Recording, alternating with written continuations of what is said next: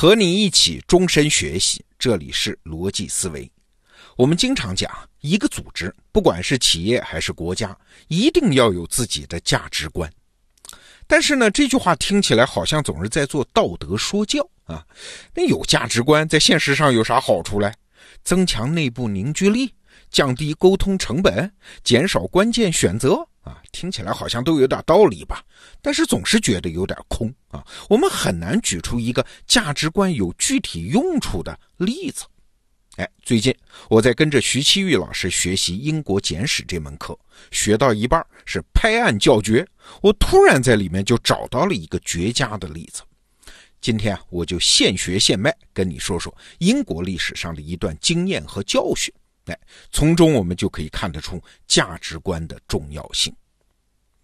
话说英国人在刚开始搞殖民扩张的时候，和其他帝国也没什么不同啊，也是尽量多占地方、多控制资源。但是啊，到了十九世纪的三十年代和七十年代那一段，大英帝国的扩张策略就发生了一个重大的转向。他们突然明白了，哎，我们为啥要占地方、控制资源？最终的目的还不是为了经济利益吗？那既然是为了经济利益，就得算账啊！占领大片殖民地的做法成本太高了，需要投入大量的人力物力进行管理，还要驻军，反而成了经济上的包袱。那反过来就要问喽：财富这个东西，它到底是怎么产生的呢？啊，这个问题别人可能回答不了，但那个时代的英国人是可以有确切答案的。为啥？因为英国人亚当·斯密已经把理论提出来了嘛，是靠自由贸易呀。所以，与其我们占有什么资源，那就不如以军事实力为后盾，专门来保证自由贸易就可以了啊。所以，你想，十九世纪三十年代这之后发生了什么呀？对我们中国人都知道，就是中英鸦片战争嘛。那站在英国这一方看，鸦片战争的目的，它就不是为了占据中国的领土。而是为了一脚踢开中国这个古老帝国的大门，然后进行自由贸易。你可能会说，那英国怎么还占据了中国的香港呢？你看一下地图就知道了啊。香港只是中国珠江口的一个小岛，当时居住的人口是很少的，也没啥资源。英国人占领这个地方，就是建立一个对华贸易的前哨据点。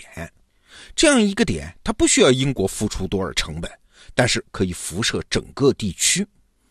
那个阶段，英国在全球都是这么干。它海外扩张那个阶段的特点就是要点式占领啊，尽量少占，要占就占关键地点。从全球版图上看，什么直布罗陀呀、埃及呀、新加坡呀、香港这样的地方，它把控要点，以点带面，用最小的成本获得最大的商业利益。话说，一八六五年啊，英国议会还一致通过了一个关于非洲事务的决议。这决议什么内容啊？那就是在非洲所有进一步扩大领土或者强占统治权的做法都是不明智的。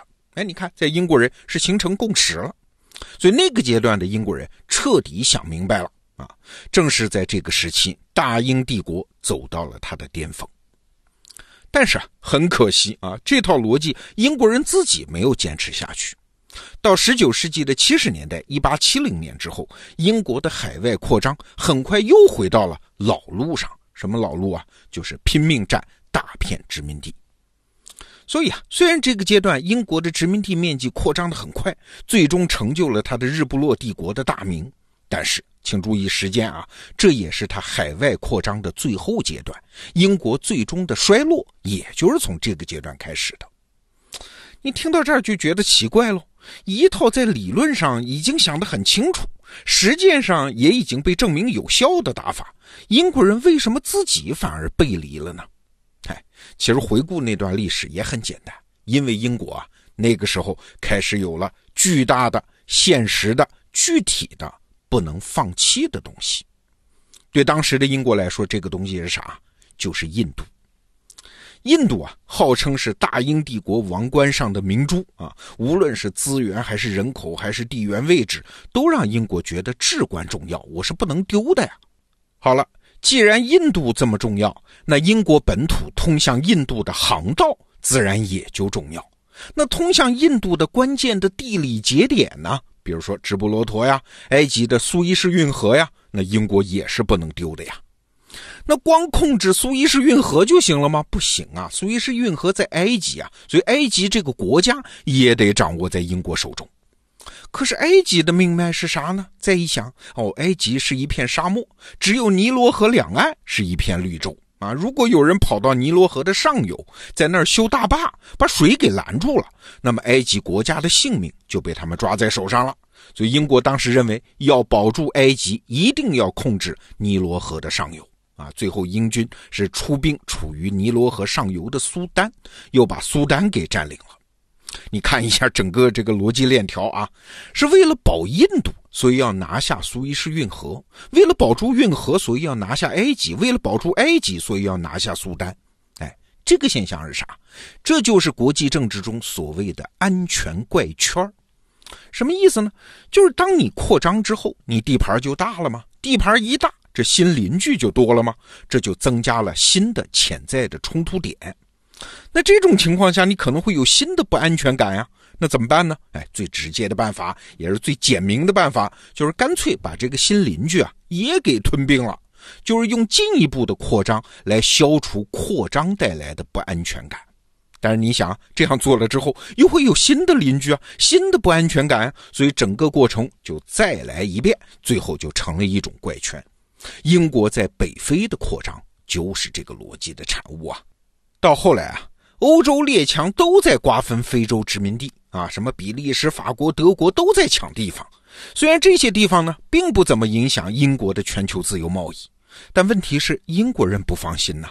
如果英国在非洲大陆上的存在太小了，那最终埃及和苏丹也保不住。所以安全怪圈效应继续放大。这时候就变成啥？变成一个心理上的占有欲，就别人有我也得有啊。最典型的呢，就是英国当时的双开计划。双开是哪双开啊？就是从非洲北边的开罗到南端的开普敦，都要打通，这都得变成我英国的殖民地，我才放心啊。这是要打通一条纵贯非洲南北的交通线。那为此呢，英国人还打了一场著名的战争，叫布尔战争啊。